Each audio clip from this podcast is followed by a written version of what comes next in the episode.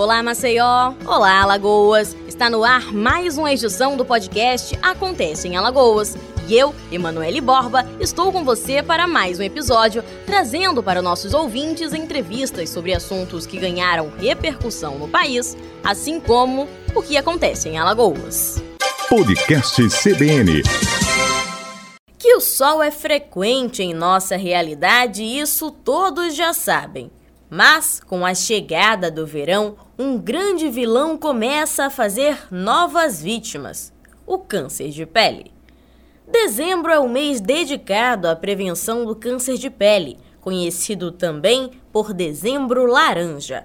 Segundo dados do Instituto Nacional de Câncer, o INCA, o Brasil terá 625 mil novos casos de câncer de pele a cada ano do triênio 2020-2022.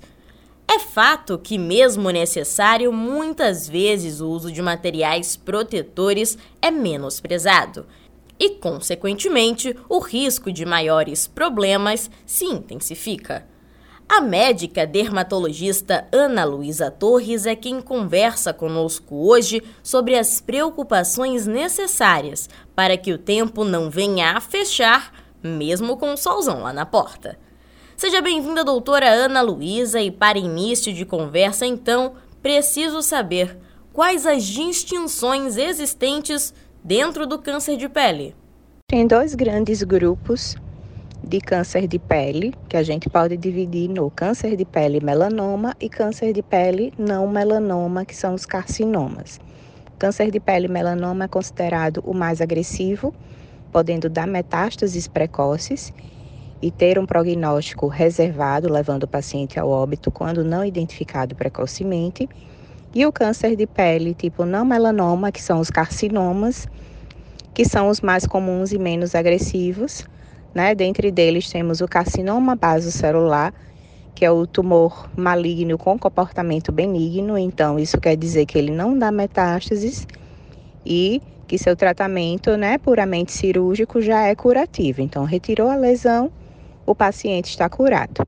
Vista a separação desses grupos, outro ponto diretamente relacionado é a forma como o câncer de pele irá reagir no corpo.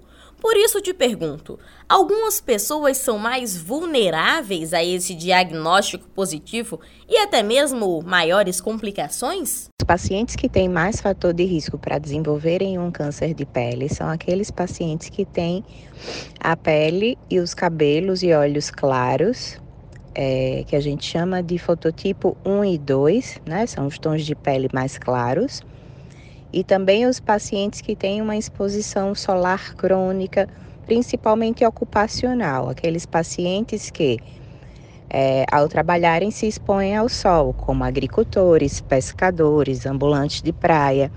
Isso não quer dizer que pacientes que vão à praia no final de semana e tomam sol sem proteção também não sejam fatores de risco. Essa exposição em forma de lazer também é um fator de risco para o câncer de pele.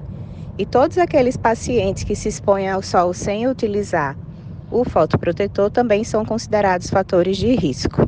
Pelo fato do Brasil estar numa região geográfica com índices de radiação UV elevados durante maior parte do ano, a fotoproteção é importante não só no verão, por isso, não deve ser sazonal e relacionada a dias recreacionais e idas a praias, parques, por exemplo, mas também deve ser feita durante o dia a dia na cidade.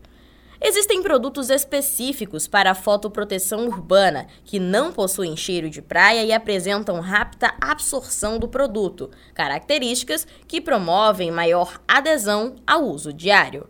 Doutora, Quais os pontos para frisar sobre a necessidade do cuidado contra o câncer de pele? É um tipo de câncer que a gente tem como prevenir de forma fácil, utilizando né, um produto no nosso dia a dia, que já vai nos conceder aí uma grande taxa de prevenção. Segundo passo é que a gente mora num país tropical que faz verão o ano todo, então a gente não pode descuidar né, desse, dessa prevenção. O terceiro ponto que eu gosto de chamar a atenção é que muita gente acha né, que essa exposição ao sol e à radiação ultravioleta só ocorre nos momentos de lazer, num dia de praia, num dia de piscina, e não é isso que acontece. 70% né, da radiação ultravioleta que incide sobre nossa pele ocorre no nosso dia a dia, nos nossos deslocamentos para o trabalho, né, nas nossas caminhadas. Então, o hábito de usar filtro solar deve ser diário e não apenas nos finais de semana quando se vai à praia. É importante ressaltar que os meses de pandemia estão diretamente ligados a uma procura reduzida pelos especialistas, colocando em risco uma possível superlotação nas unidades de saúde nos meses posteriores. A senhora concorda, de acordo com a sua experiência, que houve esse reflexo negativo?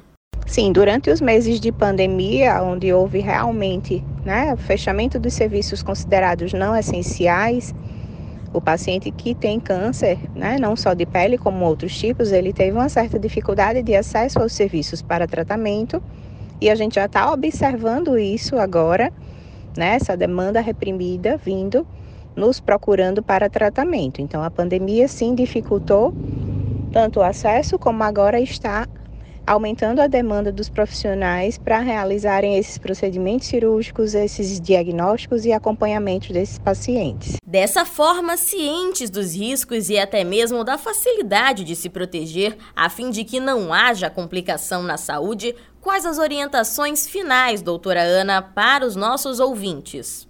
Evitar o sol nos horários de pico de radiação ultravioleta, que é o horário entre 9 da manhã e 3 da tarde Sempre utilizar protetor solar nas suas áreas que ficam expostas, né? Antebraços, dorsos da mão, face, orelhas, couro cabeludo nos pacientes calvos, região do pescoço e colo. É, lembrar de reaplicar esse protetor solar, né? A cada três horas. O protetor deve ser aplicado 20 minutos antes da exposição.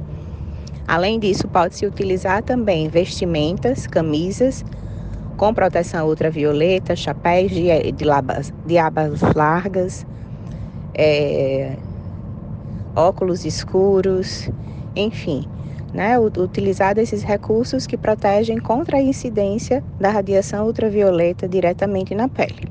Agradecemos a participação da médica dermatologista, a doutora Ana Luísa Torres, que nos trouxe esses importantes esclarecimentos e deixamos aqui mais uma vez o aviso sobre a necessidade de proteção nesta e em todas as épocas do ano.